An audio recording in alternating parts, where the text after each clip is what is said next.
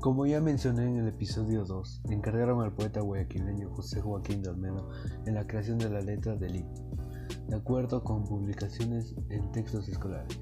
Sin embargo, esto no fue musicalizada ni tampoco logró difusión.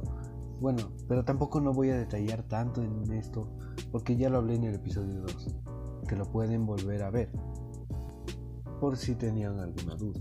Pero bueno, sigamos.